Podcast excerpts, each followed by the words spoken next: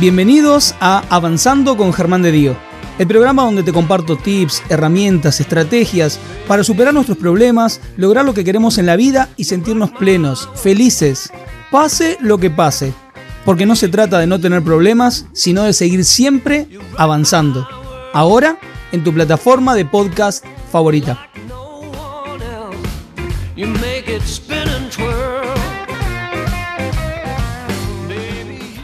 Tema de hoy. Temazo de hoy. Temazo. Me cuesta decir no. ¿Qué nos pasa por con el no? Porque el no es una gran declaración. El no marca un espacio. El no tiene que ver inclusive con la dignidad humana y sin embargo a veces nos cuesta tanto cuando en realidad queremos decirlo. Queremos poner un freno, queremos parar y terminamos haciendo todo lo contrario y después nos arrepentimos, inclusive sufrimos las consecuencias de no haber dicho que no cuando queríamos decirlo. Y para eso me he encontrado en las redes con una persona maravillosa que resulta que inclusive gente que hizo talleres conmigo la conocía, lo que confirmó que no es casual que ella esté en este programa con nosotros. Ella es licenciada en psicología. Quiero que ahora nos va a contar desde dónde está conectada, desde qué provincia de Argentina está. Quiero que reciban con un fuerte abrazo virtual y un aplauso virtual a nuestra ya querida amiga de la casa, Janina Orrico. Yanina, súper bienvenida. muchísimas gracias. Y también agradecida a vos y a este recibimiento y a cada persona que está ahí prestando su oído y tratando de ser más conscientes. Todo iba resonando, iba eh, esto de hacer foco con nuestra mente, dónde ponemos eh, nuestro foco. Cada cosa que ibas diciendo, eh, la verdad que era un asentimiento de, de, todo lo que estabas aportando. La verdad que es muy importante estos espacios de poder mirarnos, tamizar aquello que ya no nos sirve y aquello que necesitamos adquirir. Sí, así que muchísimas gracias. Por favor. Eh, eh, ¿Desde dónde estás, Yani? ¿Desde, dónde estás? Estoy Santa Fe Capital. Eh, sí. y, contanos, como para que la gente que todavía no te conoce, ¿qué hace de su vida profesional y si querés también un poquito personal, Janina Rico? Bien, bueno, mira, en principio me puedo definir primero como hija, que fue mi primer rol en este mundo, eh, después como esposa de Mariano, mi compañero, que por ahí Está conectado ahí, ¿no? Está conectado, sí, sí, sí. Hoy le agradecí por también todo su acompañamiento en, eh, todo esto que, es expandir eh, aquello que amo, que es, poder hacer más consciente a las personas y, libertarlos de algunas, y conquistar algunas áreas que yo misma tuve que conquistar en lo personal. Y, bueno, y también soy mamá de Joaquín, eh, que tiene seis años. Soy tía, bueno, bueno, y así continúa la familia, no sé.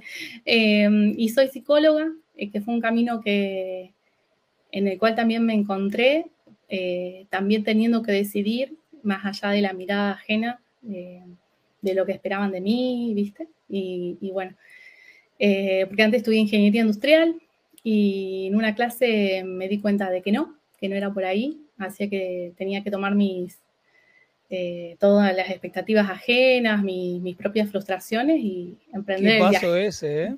Sí, eh, del cual creo que fue una gran y muy importante decisión. Poder, creo que fue una de las decisiones, o una de las decisiones más importantes que, en la que me acompañé. sí, sí, estuve mirando porque hay un vivo en Instagram en un Instagram con otro coach de, de, Perú, que estabas charlando de eso. Justo estuve, estuve ahí chusmeando un poquito. Ah, y que él también venía de otro camino, en donde venía de la administración eh, de empresas y, y, fue para el coach. Y ahora está estudiando psicología. Así que nos vamos entrecruzando. Nos vamos entrecruzando. Para todos los que después eh, para todos, una vez que termine el una vez que termine el programa, no sean ansiosos, no corran, quédense acá conectados con nosotros en el canal de YouTube. Pero una vez que termine el programa, vayan volando a Instagram a seguir a Yanni Rico en las redes, que la verdad que cada posteo que hace es maravilloso. Eh, simplemente léanlo, síganla en las redes, sigan en las redes a Yanni Rico. Ahí le estoy poniendo para los que nos están escuchando después en podcast o los que nos están escuchando por Radio Bienestar. arroba Yani Rico, así con doble R, como, estoy, como lo estoy pronunciando, arroba Yani Rico. Síganla en las redes, porque la verdad, síganla en Instagram, porque lo digo de todo corazón, es maravilloso todo lo que compartís y tus reflexiones en, cada posteo. Me parece muy valioso y, porque me pareció valioso fue que, que te dije, ¿te gustaría venir al programa? Sí, sí. Muchísimas gracias, la verdad que una oportunidad bárbara encontrar el encuentro humano. Gracias. Voy a saludar a algunas personas más que están aquí. Ahí está Mike, está ahí Celia Moyano que hizo, ya hizo tres de mis cursos. Quiero estar en el nuevo curso. Sí, Celia, pero venite nomás. Están nuestros queridos, nuestros enneagramadores favoritos, Mariel y Ricardo. Sigan a Mariel y Ricardo que ahora tienen un evento también. Los que no vengan a mi curso, por favor, este, hay, hay un evento que los chicos están haciendo Sigan a Mariela y Ricardo en Misión en Común, eh, arroba Misión en Común en Instagram, que tienen un evento en el 17 de manera presencial aquí en Quilmes, pero también lo pueden seguir por las redes. Por favor. Ahí está Anicelia, ahí estaba saludando también. Vamos con esto de que nos cuesta decir que no. La otra vez cuando hablábamos, me mencionaste algo de una forma hasta poética, que lo, nombraste así, el camino del complaciente. El camino del complaciente. ¿A qué te referís con eso? Bueno, el camino, mira, justo mencionaste a unas personas que, están en Enneagrama, que creo que también desde esa mirada puede uno entender mucho más, claro, de cómo fue la infancia de las personas que se vuelven altamente complacientes. El camino del complaciente, bueno, es un camino en donde uno trata de ser visto y valorado por un otro, eh, desde, desde, desde, el poder decir sí, ¿sí? Y esa imposibilidad de, desconectarse. Primero, lo, primero que pasa, bueno, yo lo identifico mucho con, un eneatipo, si hablamos de eneatipos, es un estilo de personalidad que lleva un pensamiento, lleva una emocionalidad y un hacer, una conducta, que tiene que ver mucho con la desconexión de, de, la propia sensibilidad en cuanto a las necesidades, eh, las emociones, los pensamientos, o sea, la persona se desconecta y, es como que pierde mm, la capacidad de, percibirse, ¿sí? Eh, se, mimetiza tanto con un otro que, empieza a teñirse de lo que el otro espera de sí mismo. Entonces, eh, en ese camino de autocomplacencia, la persona va, no, de, sí, de no de autocomplacencia, de, la complacencia del otro, Sí, es como que se va generando una falta de autotraición, eh, que nos, también nos va eh, llevando a cada vez eh, desteñir más la valía personal. por eso la autoestima va como decayéndose. Y, los riesgos de esto es que podemos llegar a, concebir esto como un estado de desesperanza en la propia vida, porque la vida misma empieza a, a quedar como arrastrada, digamos, eh, de, imagínate, me imagino yo, ¿no? Como visualizarlo de alguna manera, eh, como que es un carro tirado por, la valoración de los demás. Y si los demás nos arrastran y nos suban y nos bajan, así vamos por la vida. Eh, nos arrastran y entonces pensamos que no significamos nada.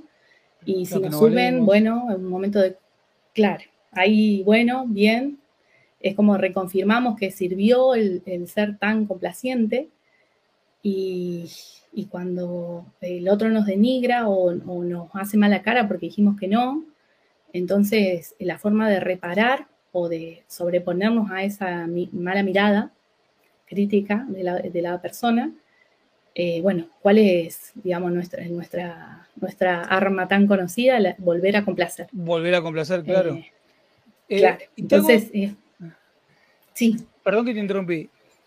No. Eh, te hago la pregunta del millón y después seguimos desarrollando. Nos cuesta decir que no. La pregunta del millón. ¿Por qué? ¿Por qué? sí. ¿Por qué nos cuesta tanto eh, decir no? Y porque, por esto mismo que, que, te venía comentando, ¿no? Nos cuesta decir que no, porque hay como, primero hay creencias identitarias. Creo yo que soy buena. ¿Y qué implica ser buena? para mí.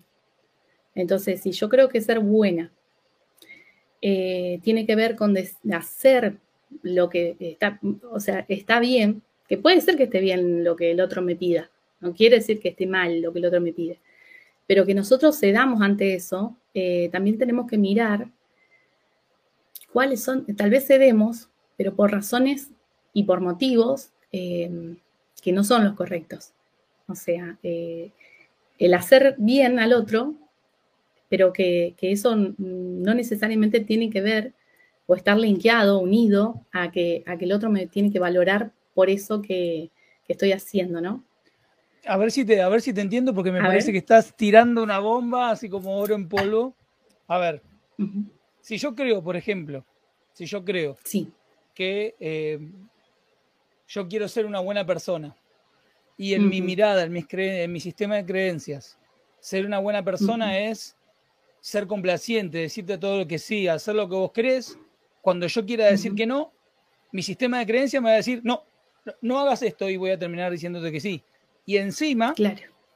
y encima pretendiendo que por esto que yo hago por vos, vos me valores, me ames y yo te parezca ultra guau. Encima de eso, ¿no? Sí, encima de eso. Eh, es como que, en esto de que yo concedo al otro eh, lo que necesita, es como que también creo que es, una postura que internamente guarda eh, como una falsa carencia, una falsa abundancia. A ver, falsa abundancia de eso. falsa abundancia es como decir, yo puedo, sí, yo te puedo decir sí a todo. sí. yo puedo. Y entonces, ¿qué, ¿con qué, qué niego yo? Que yo a veces no voy a poder. Por ejemplo, yo una vez aprendí algo de una persona que era una nueva amiga en mi vida y ella me dijo, siempre que pueda, voy a estar. Y para mí, wow, era algo totalmente nuevo y como que desafió todo mi, me retó, digamos, a mi sistema de creencias. ¿Por qué? Porque ella no me, no me, no me mostraba incondicionalidad y está perfecto. Porque ella no te decía, yo voy a estar siempre para vos, amiga, cuando me necesites, yo voy a estar. No, ella te dijo, siempre que pueda, siempre que yo voy a estar. Voy a estar. Sí. Y, y, para mí fue un montón. Y, como que tuve que, mm, como, digamos, como amortiguar eso, porque no, de momento no me cayó muy bien.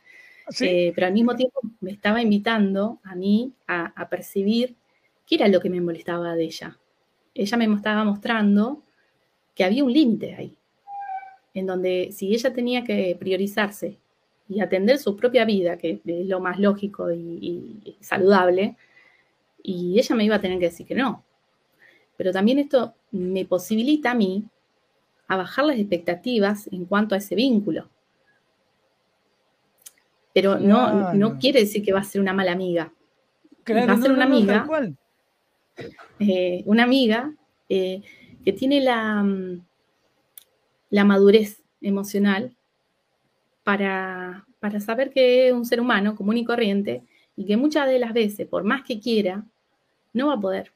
Y entonces también me regula eh, en, en, en, esto que yo necesito de esa amistad y, y, entender maduramente que si el otro no puede estar, no es que no me quiere, no es que me abandona, no es que me rechaza, sino, que, no puede estar. Claro, claro, claro. que no puede estar. Es otro. Ah, voy a, voy a compartir algunos saluditos más y decirles a todos, por favor, siéntanse en la libertad de todo lo que sientan compartir, preguntar. Acá, a Yanina, por favor, pregunten que el chat está para eso. Así que aprovecho a saludar a María Ángeles, que está ahí saludando, la querida Sabrina, Sabrina Córdoba Heredia, bendecido programa, saluda a la invitada, se percibe muy amorosa, dice Sabrina ahí desde Córdoba. Gracias. Sabrina Córdoba desde Córdoba. Marina y Ricardo están hablando de algo que lo vamos a volver a retomar, esto que están mencionando. Debajo de no saber decir que no, a veces hay una herida de rechazo. Ahí vamos a estar charlando de esto también. Ahí tiraste varias ahí con el rechazo, con autoestima. Uy, tenemos hoy para, tenemos hoy de todo para charlar con vos. Eh, Roxana comenta, yo no puedo decir que no, me cuesta horrores, porque quizá la otra persona no se enoje. Voy a tomar esto, voy a tomar esto como para, bueno, acá estaba saludando, acá genios Norma, eh, Patricia aplaudiendo, qué buena frase. Eh, acá hay dos comentarios parecidos. Roxana que comentó que la otra persona no se enoje. Y acá Ana comenta, no digo que no porque no me gusta que otra persona se moleste conmigo y me hace sentir incómoda y culpable. Pero al no decir que no, me enojo conmigo misma, re contradictorio. Pero la culpa me puede. A ver, ¿qué hay con esto de.? Porque se repitió en los dos comentarios. ¿Qué hay con esto de que digo no y el otro se enoja? O la otra se enoja, ¿no? Sí. Sí, sí. Bueno, ahí hay como un montón de cosas que sí, hay un montón, para hacer. Eh, por ahí lo principal es esto de, eh, hay una dinámica, digamos, que se genera, que encaja como si fuese un puzzle, ¿viste? Como un rompecabezas, que se da entre una persona que adquiere el placer eh, por, a través de la necesidad, que es una falsa creencia, digamos, del ego, eh, en controlar a otro, se siente como le da placer controlar a otro, junto con alguien que se, junta en esa dinámica, eh, que tiene la necesidad de agradarle a otro. Entonces ahí se Eso tiene que ver un poco con lo que es análisis transaccional, ¿no? Esto de... Sí. ¿Puede ser? Ah, sí, o sea, hay una persona que, bueno, voy a necesitar de vos y pedirte, pedirte, pedirte, y como la otra persona quiere agradar, agradar, agradar, entonces entra en ese personaje y te doy, te doy, te doy, te doy. Eh, eh, eh, estoy entendiendo bien, ¿verdad?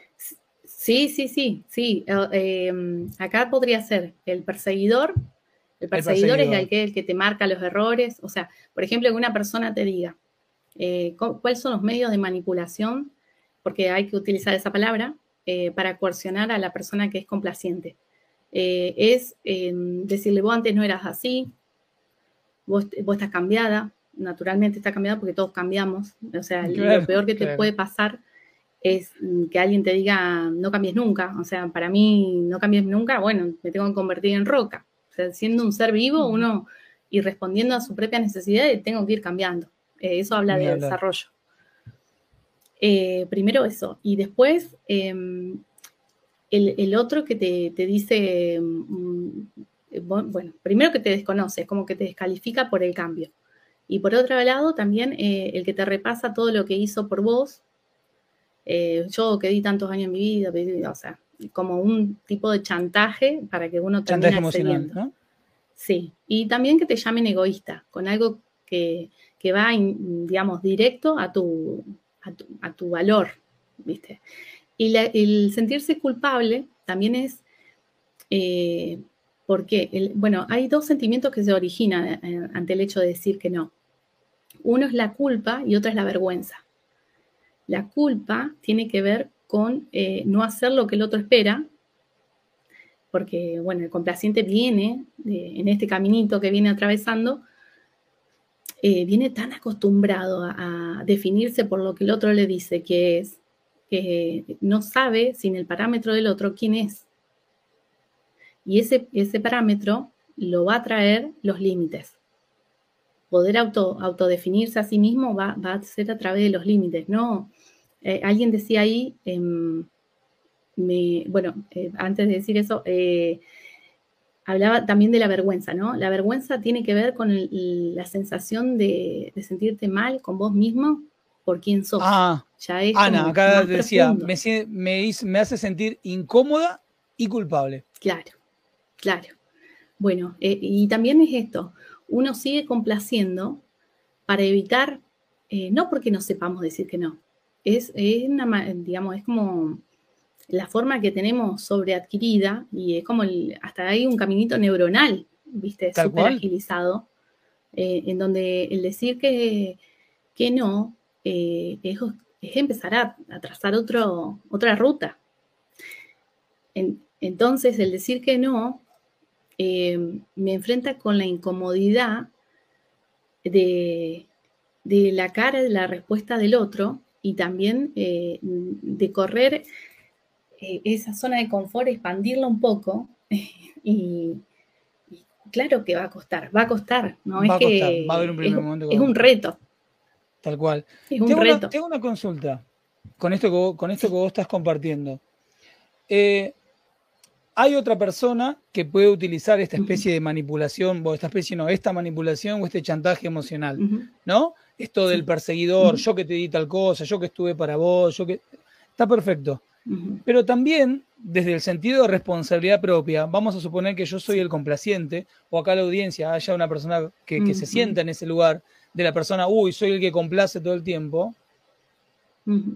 que también, por las razones que vos ya estuviste comentando, nos ponemos en ese rol, ¿verdad?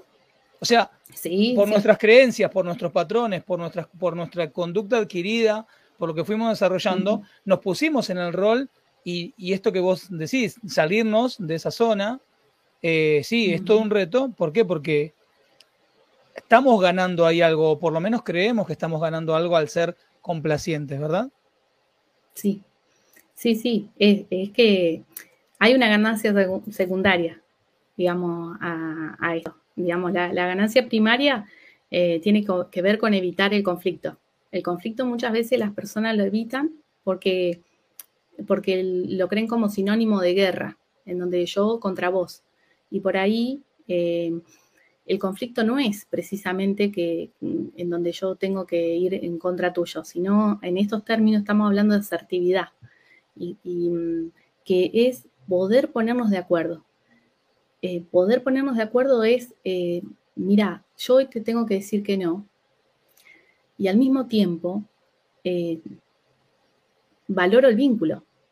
El poder decir que no es afirmarle al otro que el otro es un puerto seguro para mí y que yo en esta relación puedo ser tan congruente como, como, como pueda y como me sea permitido, gracias a que vos podés recibir mi no.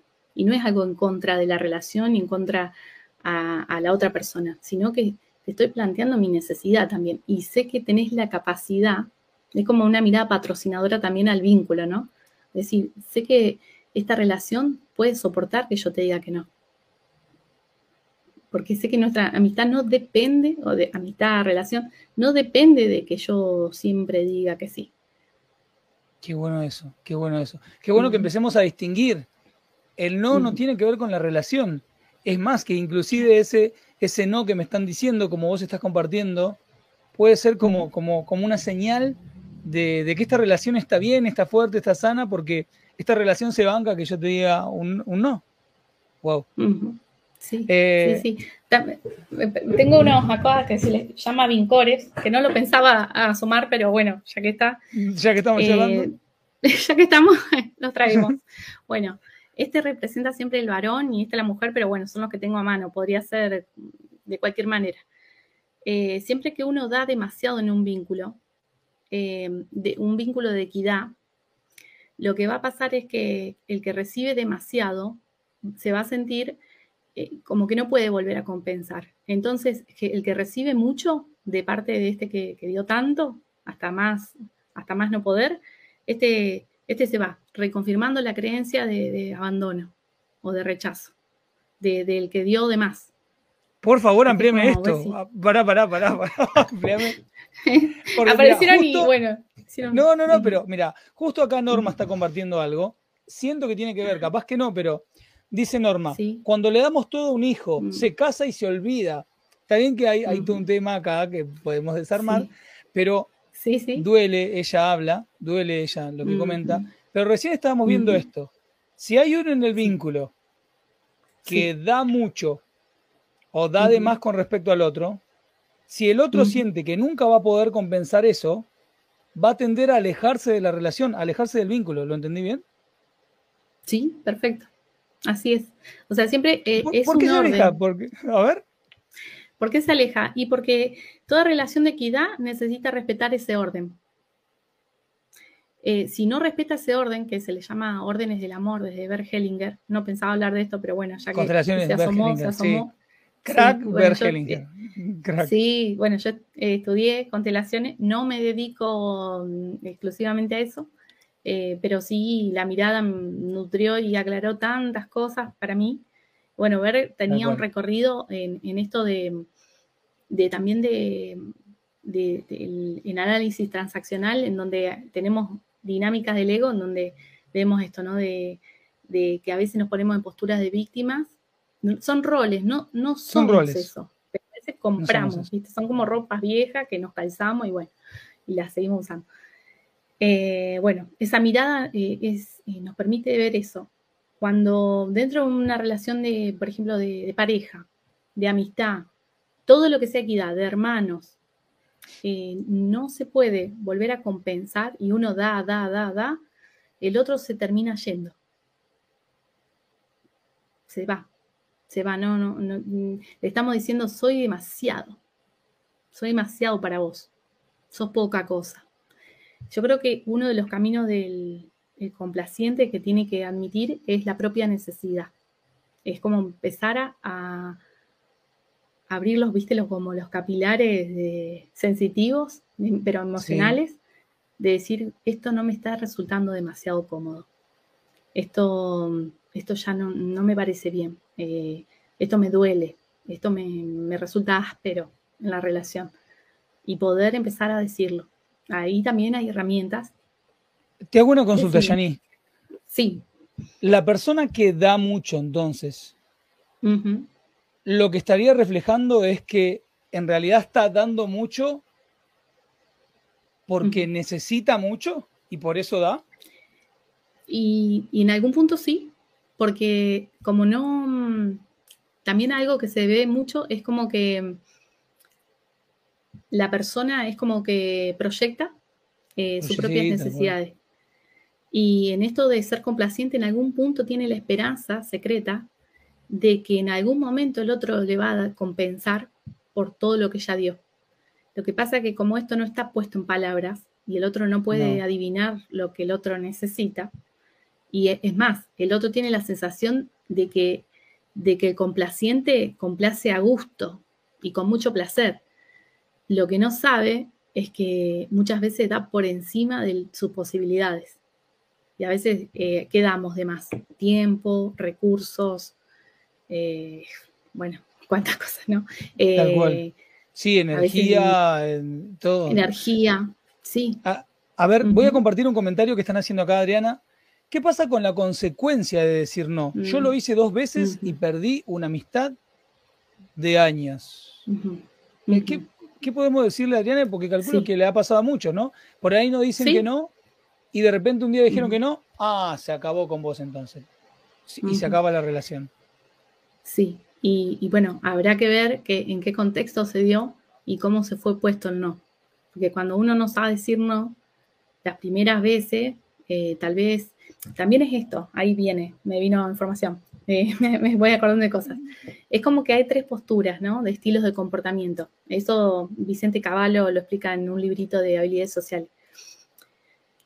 Tenemos el pasivo, que es el que nunca dijo que no cuando realmente no podía, Dios o demás, y no, no tuvo en cuenta sus sentimientos, pensamientos, derechos, necesidades, nada. No se tuvo en cuenta él.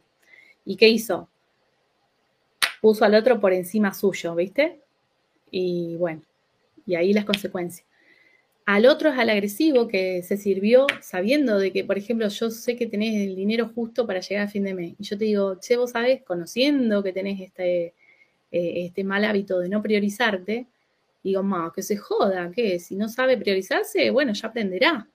Y me, paro sobre tus derechos y te pido lo que yo quiero, sabiendo que vos tenés esa, esa costumbre de ceder. Bueno, ese es el agresivo. Y en el medio está el asertivo que dice, mira, estas son mis necesidades, estas son las tuyas, las tengo en cuenta de igual por igual y, aún así tengo que decirte que sí, que no, bueno, vemos. O podemos esto, pero esto, digamos, ¿hasta dónde? Bueno, ¿qué nos pasa? Eh, el pasivo cuando aguantó demasiado, lamentablemente el otro no percibe que yo estoy llegando hasta el hasta el límite de, que se me destape la olla presión. Entonces me paso acá. Y cuando te digo las cosas, tal vez no elijo las palabras ni el momento. Eh, y, tal vez ni siquiera te lo digo a vos. Voy y te hablo con, con un tercer amigo y descargo ahí, le digo, no sabe la que me hizo este, no sé qué. Entonces estoy terciarizando victimizándome, eh, le, estoy tirando tierra al otro, pero eso tampoco es asertivo, porque estoy sacándome... O, la que se suma ahora, que lo veo mucho, ponerlo, por Dios, lo hago desde el profundo amor y compasión, pero esto de no me descargo con un tercero, pero lo pongo de estado de WhatsApp. Ay, cómo, mm. no sé, es, ay, cómo doy, doy, doy, y ahora que necesito nunca están, mm. o por qué siempre se abusan de mí, yo que siempre estoy para todos. O sea, o sea, no usé mi tercer amigo, pero usé mi estado de WhatsApp para hacer ese descargo así, porque pasa esto que vos estás compartiendo. O sea, no, me aguanté, me aguanté, me aguanté, me aguanté, pum, exploté en un momento. Sí, pero, fíjate que es una agresión pasiva. Claro. Porque, porque no, no, no canaliza bien. O sea, la asertividad va de que yo hablo con quien corresponde y también em, e, elijo las palabras y elijo el momento. y, hay cuatro pasitos que son muy sencillos de la comunicación no violenta que están súper son chiquititos. Si quieren, las comparto ahora. No sé si estamos. Sí, por favor, sí, tenemos, tiempo, tenemos bueno. tiempo. bueno, perfecto. Entonces, paso a, paso a comentar. Bueno, eh, lo explico en breve. Igual se puede profundizar un montón y, yo tengo armado un PDF en relación a esto que también se los puedo mandar. Genial. Eh, con, más ejemplos y todo. Eh, buenísimo. Eh, Todos vamos a estar muy agradecidos. ah, bueno, dale. Sí, yo, yo, o sea, este caminito lo hice, lo transité, de vez en cuando vuelvo, o sea, y, tengo que, y tengo que volver a, a ver, espera que se me salió esto. No problema, y tengo que volver, y tengo que volver a, retomar esto que, hoy estoy compartiendo. Pero, y, sobre todo es esto, de, poder conectarse con, a ver, le digo que sí, también eh, va, también nos damos la posibilidad de chequear si me sigo sintiendo cómoda cuando dije que sí.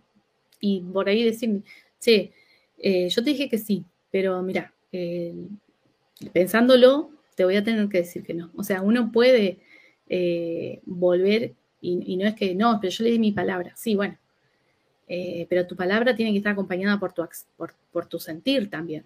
Si no, hacemos un acto hueco. Digamos, acto psicolingüístico es hueco eso. Digamos, me, me, caso, estoy en el altar, le digo que sí, no me quiero, me quiero salir con. Bueno, es un acto hueco. O sea, el otro necesita saber que el compromiso es de cuerpo entero.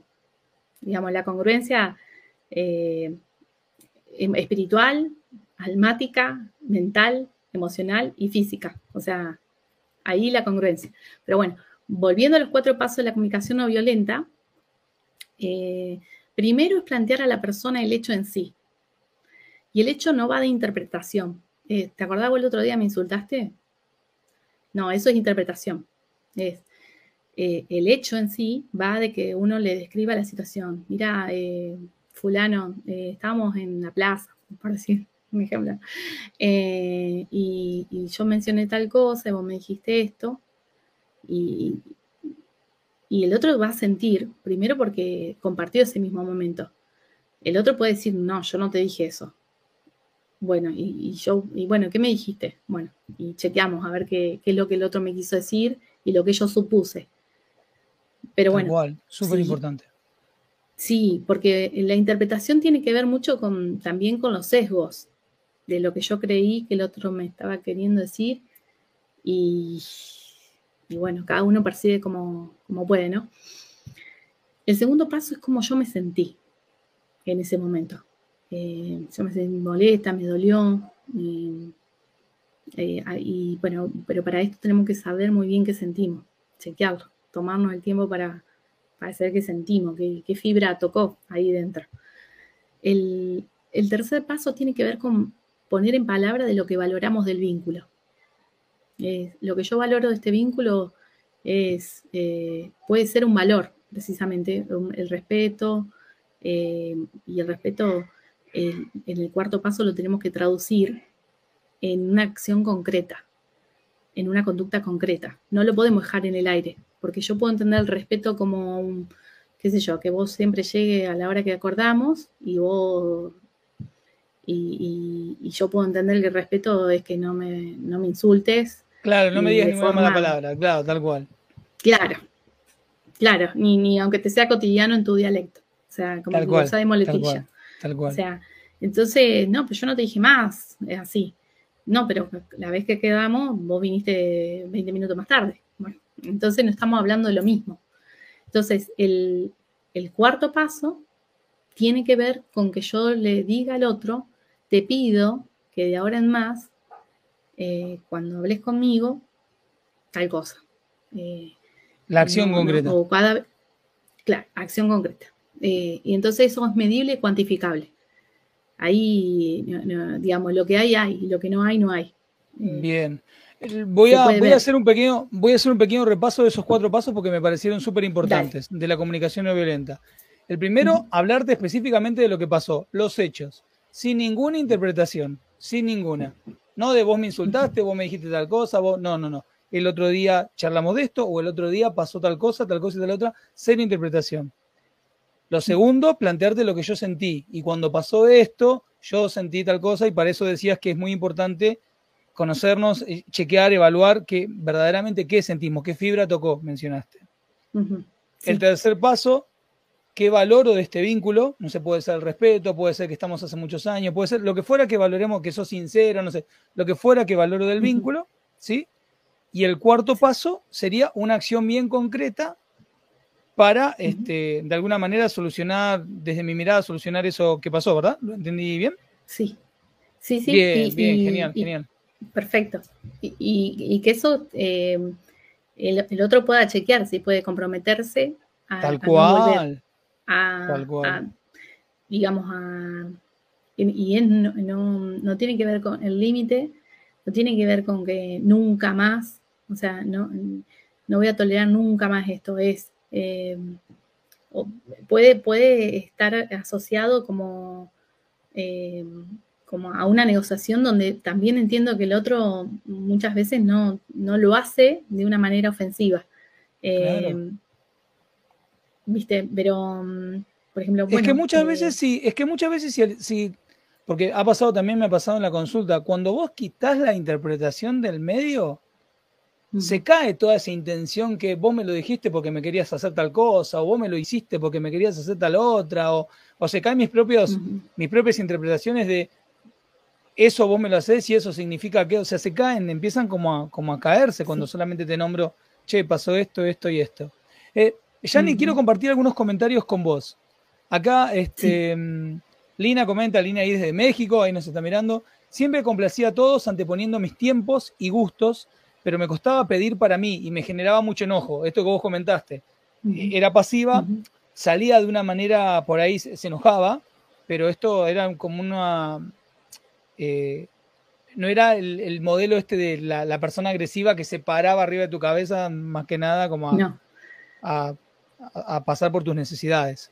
Acá Irma pregunta, y al decir todo no, eso hace mi pareja en cosas general, ¿qué significa? O sea, la persona que dice todo que no. O sea, al revés, vamos. A todo, a, todo que no. Y, bueno, tal vez eh, tendríamos que ver, ¿no? qué, le pasa a esa persona en sí. Eh, es medio arriesgado por ahí interpretar así a, ojo alzado ahí la situación. Eh, pero bueno, habrá que ver qué, puntos en común pueden, pueden encontrar para, para algún sí, pero por ahí eh, hay algunos eneatipos hablando de, esto. De esto, del eneagrama, eh, de Mariel y Ricky ahí. Sí, sí, que nos pueden sumar. Hay algunos que eh, desde sus creencias propias del ego también se sienten muy vulnerables cuando se muestran débiles. Entonces, en esto de, es como el decir a todo que no, también es como una autoafirmación personal demasiado rígida en donde yo valgo porque mm. nadie me puede controlar. Nadie me va a imponer nada a mí. Yo soy el que digo, decido acá. ¡Wow! ¡Qué bueno eso! ¡Qué buen punto ese! Mm. Sí, como, eh, es como el miedo a ser vulnerable por ahí. Eh, Bien. todos tenemos un niño herido. Eh, por eso, o sea, los geniatipos que tienen en esta este tipo de personalidad que son más complacientes, eh, son niños que no han querido dar problema en su casa, que, han visto a sus papás muy exigidos, un hermano con, alguna discapacidad, o los papás con muchos problemas entre sí, o la mamá muy laboriosa, o el papá muy ausente, andás a ver la realidad de cada familia. pero es una criatura, un, menor que ha, tratado de ser mantención barata, digamos, no, no quiero generar problemas acá. Si me puedo perder en la pared, me, me, me, metizo con el fondo, digamos. claro, tal, cual, tal cual, tal que, no ser un, coste mayor para la familia. Entonces, para la familia. Sí, sí, así que está bueno verlo desde los geniatipos y eso, así que los animo a que si pueden sumarse ahí al curso de ellos. ahí a María Enrique, sí, por favor. No, aparte son, unos, son unos genios, eh, mm. son unas divinuras de personas, ambos, Mariel y Ricardo. Son un ejemplo en muchos sentidos, en muchos sentidos. Así que sigan, invito a seguir. Invito a seguir a Janina Orrico ya, ya. Bueno, ya no, por favor, sigan en el programa. Cuando termine el programa, Janina Orrico. Y sigan en Instagram, arroba misión en común, por favor, porque son, Mariel y Ricardo son maravillosos son un ejemplo y van a ver lo que ellos pueden hacer, no solamente con la herramienta que manejan a la perfección, que es el Enneagrama, porque saben mucho, sino porque tienen una calidez de personas, ambos, que, nada, te los comes de amor, son como para tenerlos en la mesa de luz a ambos y, que te aconsejen de vez en cuando, no, no, no, son, son, unos, son unos divinos de personas y unos genios. Eh, acá Raquel está comentando, volvió a aparecer algo con los hijos. Sí. Eh, esto de... Tal cual, cuando le damos todos los hijos y me, sale Raquel querida, con todo el amor, me sale como telenovela mexicana, ¿viste? Tal cual, le damos mm. todo a estos hijos y se olvidan mm. de mí. Son mm. ingratos, pero ¿qué, nos pasa con eso? Bueno, eh, volvemos a ver, a ver Hellinger. Eh, a, otro orden de amor que, bueno, que hoy no tenía nada preparado de eso, pero bueno, pero en buena hora que lo presenten, porque, porque es lo que, es lo que necesitan para ahí.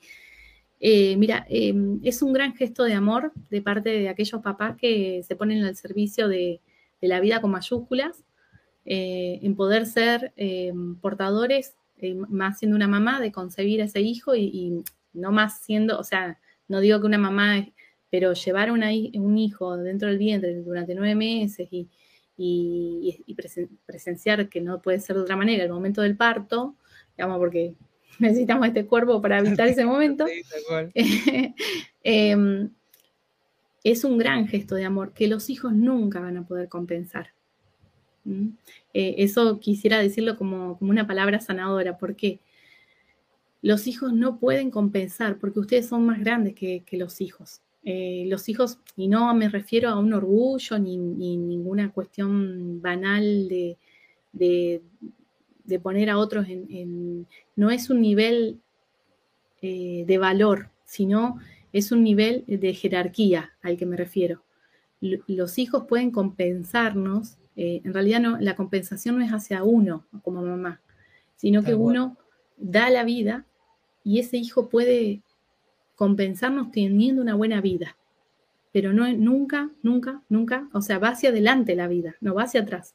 Entonces, tener una buena vida es el mayor gesto de amor que le podemos eh, devolver como agradecimiento a nuestros papás. Porque el mayor regalo de todos es eh, ellos haberse puesto al servicio de la vida y habernos tenido. Y como hayan podido. ¿eh? acá hay que como empezar a abandonar los reclamos infantiles eh, de, los niños que fuimos y como que nuestros papás no alcanzaron nuestros ideales de cómo deberían haber sido. ¿Sí? Uy, es mucho de eso, sí. Sí, sí, es, más, este es, un, este es un tema que quiero, que quiero que en algún momento este, trabajar en uno de los programas, porque con esto de, de, lo que nos pasa, es más, hace poquito estaba mirando unos videos de Enrique Orbera con respecto a este tema. Sí. Uy, fuerte. Acá Eleazar comenta, Creo que esto depende de la percepción del que recibe, ya que si lo tomás desde el amor, la persona a la que le das, ¿no? Eh, entiendo, entiendo que valorará cada vez más a esa persona y tratará de devolver lo que él pueda. Em, en esto de si uno le dan, la otra persona va a valorar cada vez más. Pero eso no necesariamente va a pasar y hasta puede llegar a ser nocivo si yo espero que como te doy, te doy, te doy, te doy, vos me vas a valorar cada vez más, ¿verdad? Y creo que eso, digamos, también eh, está como unido a aquella creencia que tenemos, que yo les decía que secretamente el que eh, se da tanto, es como que secretamente va generando sus expectativas de que en algún momento va a ser compensado. Pero, pero y el, otro piensa que se tiene una relación ideal. O sea, la persona a la que recibe piensa que está todo súper bien acá, porque a ella le encanta hacer así y a mí me encanta hacer así y está perfecto, pero lo que no se sabe, lo que la persona no sabe, es que como este que da, da tanto a expensas de su propio bienestar, internamente va generando mucha rabia. No es, no es, no, no es que, está todo bien, sino que... No es gratis. Eh, no es gratis. No, no es gratis. No, no es gratis. Eh, o sea, va generando mucha rabia y mucha frustración que en algún momento eso va, va a gatillar en, un, en, una emocionalidad que el otro ni se espera que, que ese volcán explote. Johnny. sí. Eh, no, no, me, quedé con esto. El volcán va a explotar. va a explotar. Eh, hoy hablaste del tema de la autoestima. Lo que te quiero preguntar con esto es lo siguiente. Una persona que tiene baja autoestima es propensa a no poder decir que no, o el hecho de que no pueda decir que no eh, empieza a, golpear y a derribar su autoestima. Que, eh, ¿no? Se entendió la pregunta, ¿verdad? ¿Qué, es primero? Sí, sí, sí, sí, Claro, no. Y yo creo que, eh, son dos cosas que no se sabe cuál arrancó primero, eh, digamos, quién, quién, fue lo primero, pero, pero mientras se mantenga esa dinámica, siempre la, la valía personal, o sea, la autoestima tiene que ver con eh, yo poderme tener, estimar es como sacar la medida de cuánto vale algo, ¿no? Entonces, eh, como yo no, no puedo valorarme, eh, le atribuyo mucho la referencia externa. Entonces, voy a estar a disposición de lo que el otro me diga que valgo. Y si el otro, y más cuando admiramos a ciertas personas, por ejemplo, yo admire a, esta persona. Entonces, esta persona cuando tiene la, mi quehacer, digamos, mi forma de ser y mi, hacer eh, responde a su necesidad, este me sube, me sube, me sube a mí. Y cuando, y cuando mm, ve que no, que yo no digo que no o que no cedo, y por ahí me dice, sí, sí, no esperaba menos de vos. Sabía que en algún momento me iba a fallar. Bueno, entonces, ¿viste? Entonces, de nuevo, o sea, empieza a pasar eso. Eh, creo que también, mira, los límites son como la membrana protectora eh, que necesitamos empezar a tener para poder eh, respetar ese espacio personal, ese bienestar biopsico, emocional que necesitamos para empezar a empoderarnos y empezar a ver qué bien que se siente cuando dije que no ver qué se siente decir que no y cuando ese no tiene que ver con una claridad interna de, que necesito decir que no. Mira, no, la verdad que no voy a poder ir porque eh, no me siento bien. Eh, poder empezar a hacer ese, corrimiento y, empezarme a definir eh, como valorable, suficiente, por, por quién soy, sin, sin lo que hago o no hago. Bien, o sea, simplemente ser valorado por lo que soy, ¿no? En esto, sin que importe lo que hago y lo que no hago. Y lo que no hago, o sea, eh, el otro me puede asumir, su amiga, por ejemplo, que no, me acuerdo si Raquel o, qué persona mencionaba que había perdido dos amistades, ¿qué pasó ahí? Se cumplió la fantasía catastrófica de ella. Imagínate esto, ¿no? Eh, yo tengo una necesidad muy, muy profunda de tomar este vaso de agua eh, la fantasía catastrófica es que si yo tomo este vaso de agua, voy a ser mirada por, los niños de África que no tienen agua. Ponele la fantasía catastrófica. Sí, sí, sí, sí, yo, con sobre fantasía catastrófica voy a ver cualquiera. Entonces la fantasía catastrófica me interrumpe a mí a regular, a regular mi propia necesidad. Eh, por ejemplo, un niño, este, este señor que siempre dice que no, un niño que cuando era niño, su papá le dijo, eh, creía su papá, ¿no? Eh, hipótesis. Los hombres no lloran. Entonces este niño en un momento se frustró, como todo niño, eh, y le dieron muchas ganas de llorar. Entonces, ese niño se enfrentó ante un conflicto. Su necesidad era de llorar, porque eso lo autorregulaba en sus necesidades, pero por otro lado, tenía la fantasía catastrófica, de acuerdo a las creencias de su papá, de que si lloraba iba a perder el amor de su papá. Entonces no hay manera de que este niño salga bien sin perder alguna de sus partes. Porque o, empieza a, digamos, a conectar con su necesidad de llanto y entonces se identifica con la persona que bajo la, o sea, no pierde la mirada de su papá. Piensa, bueno, yo ahora que lloro, eh, mi papá no me va a amar más. Claro, mi papá no me ama más, primero mi papá no me ama más y perdí algo súper valioso. Entonces, ahora lo único que puedo hacer es seguir llorando toda la vida y voy a ser depresivo. O digo, bueno, no, no lloro, yo no voy a llorar. Entonces alejo esta necesidad mía. Entonces, ¿qué soy? Bueno, ahora rechazo esto y me vuelvo totalmente fuerte y niego, por sobre todas mis posibilidades, de, la, de, mi, propia vulnerabilidad. Entonces voy a negar mi, capacidad de, sentirme triste. Entonces cuando me sienta triste, en realidad no me voy a sentir triste. Nadie se va a dar cuenta de que estoy triste. Ahora me voy a mostrar enojado. ¿Y cómo lo voy a manifestar? Con control. O sea, Sí, sí, sí, sí, sí, sí. Fíjate cómo se va conectando todo. Ay, bueno, agradezco a todos los comentarios que están haciendo ahí. Ya estamos entrando en el final.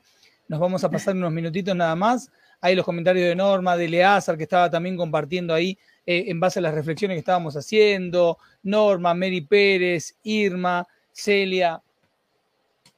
Entramos en los últimos minutos. Hagamos de cuenta que yo soy una persona que está mirando este programa, estoy escuchando a Janina, estoy escuchando a Germán, me identifico con lo que, estamos, con lo que estás diciendo, eh, soy una persona que me cuesta decir que no, me doy cuenta que, que, esto también ha afectado mi valía personal, mi autoestima, me doy cuenta que vengo con unas heridas horribles de rechazo o de, abandono de lo que fuera y por eso me convertí en una persona complaciente o peor, soy de los que, de, los que se convirtió en perseguidor, pero vamos a ponernos en esto, ¿no? de la persona que le cuesta decir que no.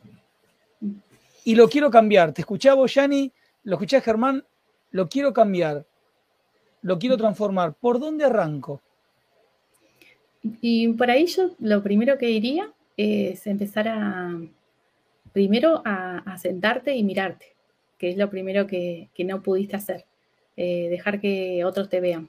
Eh, y es muy incómodo por ahí, es muy doloroso, más sobre todo cuando uno no conectó con el, eh, con, el dolor de, sentir una necesidad. Al principio lo que tenemos que hacer es primero darnos cuenta de que hay una necesidad descubierta. Entonces, cuando yo miro mi necesidad, primero esa necesidad mía se va a energizar.